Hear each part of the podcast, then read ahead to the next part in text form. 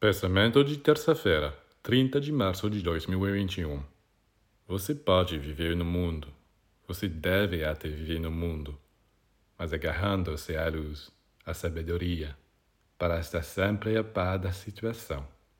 Pois se você capitular, se for a falência espiritualmente, perde não só sua força, sua segurança, sua autoridade, mas também seu magnetismo, seu charme é não é mais interessante e atraente para os outros.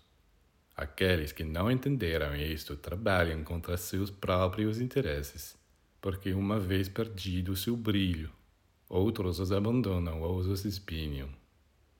Você tem que estar com as pessoas, tem que amá-las, tem que ajudá-las, tem que trabalhar com elas, mas sempre mantendo o seu alto ideal, sua filosofia divina porque aí você é um centro, uma fonte, um jardim, um pomar. Não só você tem tudo o que precisa, mas também pode ajudar os outros.